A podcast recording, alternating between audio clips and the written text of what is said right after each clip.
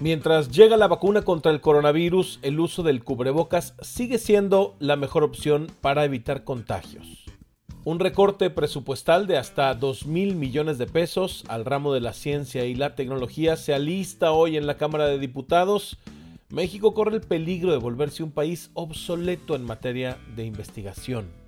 Sí, sí vemos de manera inminente que haya una desaceleración de las investigaciones en México. Y Estados Unidos está en el centro de la controversia al presuntamente practicar en un centro de detención migrante histerectomías forzadas se supo por una queja presentada a la oficina del inspector general de inmigración, en el que se recogen incluso testimonios de algunas de las detenidas. Son, testimonios escalofriantes. Eh, una de ellas dijo, cuando conocí a todas esas mujeres que habían pasado por cirugías, pensé que esto era como un experimento en un campo de concentración. Esto es Puntual un podcast de Proyecto Puente. Soy Manuel Darjans, quédese con nosotros para que reciba en unos minutos toda la información que necesita hoy. Bueno, pues usted probablemente no me lo va a creer, pero todavía hay quien no cree en el uso del cubrebocas. En Estados Unidos continúa la discusión, aquí en México unos lo usan, otros no, y más o menos así pinta el resto del planeta. La vacuna no tiene para cuándo todavía. AstraZeneca ya detuvo dos veces sus ensayos clínicos porque dos participantes presentaron enfermedades neurológicas extrañas. Y en medio de todo esto surge un artículo en la New England Journal of Medicine, esta revista científica, que sugiere que el uso de la máscara provoca una variolación que generaría una inmunidad temporal y por lo tanto detiene, ralentiza la propagación del COVID-19. Buscamos a una de los autores de este artículo y hablamos con la doctora Mónica Gandhi. Ella es especialista en enfermedades infecciosas por la Universidad de California y autora del libro Microbiología e Inmunología. Y le preguntamos específicamente qué es este término de variolización en vez de vacunación o inoculación. ¿Qué es variolización? El término variolación viene de la época de la viruela y del nombre del virus. Antes de que supiéramos sobre vacunación, de hecho aprendimos sobre vacunación en este proceso, se acostumbraba a exponer a las personas a pequeñas cantidades del virus que causa la viruela a través de, por ejemplo, pequeñas heridas con la esperanza de que esta exposición generara inmunidad al contraer una infección de muy bajo perfil o asintomática. Le pregunté a la doctora Gandhi si estaba persiguiendo esta investigación más a fondo. Nos confirmó que lo está haciendo junto con su colega y que los números que están recibiendo son muy, muy alentadores. Cuando pensamos en infecciones virales, esta idea de que si obtienes menos virus te enfermas menos no es algo de lo que hemos hablado mucho en grupos humanos, pero en modelos con animales, incluso en ensayos realizados con este mismo virus que causa el COVID-19 en hurones y en hámsters, mientras menos obtienes, menos enfermo te pones. Y hemos observado que con el paso del tiempo, con esta infección, la mortalidad por COVID-19, incluso en poblaciones humanas, disminuye y la proporción de personas sin síntomas aumenta. Así que, ¿podría ser el uso de cubrebocas una de las causas de esta tendencia general en la dirección correcta? Lo que el uso de cubrebocas hace es que reduce la cantidad de virus que puede infectarte porque literalmente estás bloqueando partículas de virus aun si utilizas un cubrebocas de tela o quirúrgico. Estás bloqueando mucho del virus, así que aun cuando estuvieras expuesto, la cantidad es menor y tienes menos probabilidades de enfermarte. Esa es la teoría. Y como dices, en lugares donde hemos observado el uso de cubrebocas como los cruceros, al principio la proporción de personas que eran asintomáticas era de máximo un 40% y muchas veces menos, hasta 20%. Luego observamos un crucero argentino donde a todos los pasajeros y tripulación se le entregaron cubrebocas y la proporción de personas asintomáticas fue de 81%, el doble. Esto también ha sucedido, por ejemplo, en plantas procesadoras de alimentos que observamos también donde al principio se enfermaron, luego se pusieron todos cubrebocas y la enfermedad disminuyó. Y ahora estamos analizando diferentes ciudades en los Estados Unidos y las ciudades donde se usa el cubrebocas tienen menos enfermedad que en las ciudades en las que no se usa.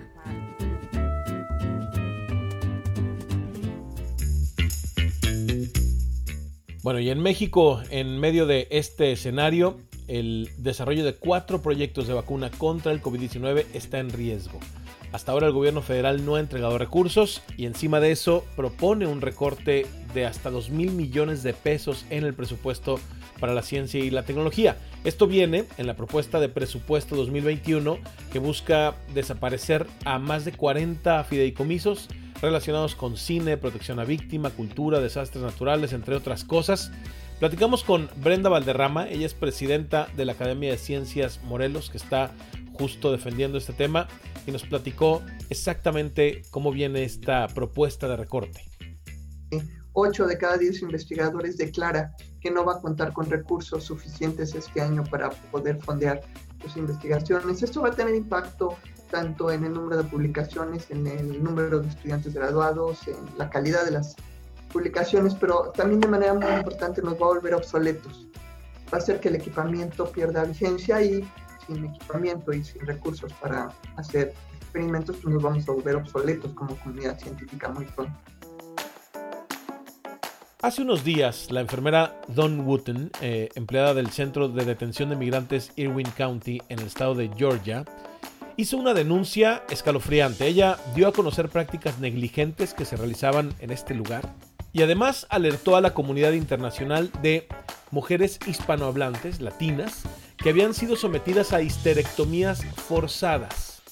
Entre estas mujeres habría algunas mexicanas. Es algo inaceptable que rechazamos de antemano. Ese que escuchó ustedes Marcelo Ebrard, el canciller mexicano.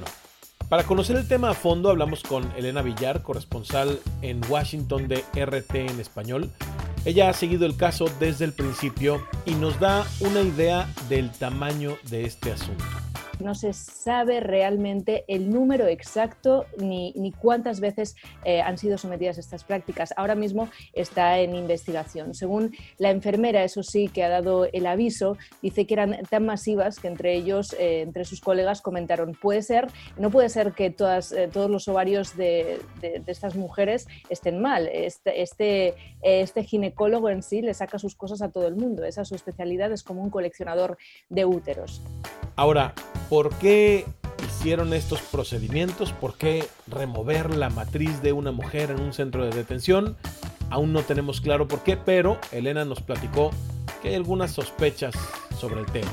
Si bien no estaba claro que este ginecólogo se estuviera beneficiando económicamente de esos procedimientos, porque cabe destacar que estos procedimientos son costosos y en teoría debían ser financiados por el ICE si es a detenidas, ¿no?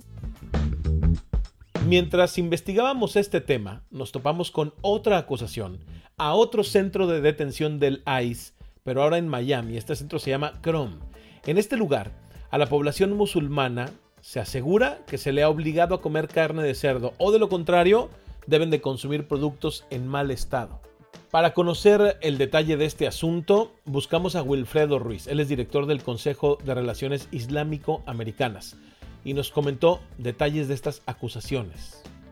Y los últimos que han salido a relucir son unas eh, prácticas indeseables donde se les coarta a los detenidos su libertad religiosa, no sirviéndole eh, aquella, aquellos alimentos que estén en cumplimiento con sus dietas religiosas. En el caso de los musulmanes se solicita una dieta libre de cerdo eh, y han habido ya eh, varias quejas de varios detenidos donde alegan que se les ha servido productos de cerdo y también alega que se les ha servido productos con fecha de expiración ya, ya eh, eh, expirada, ¿verdad? perdonando la redundancia.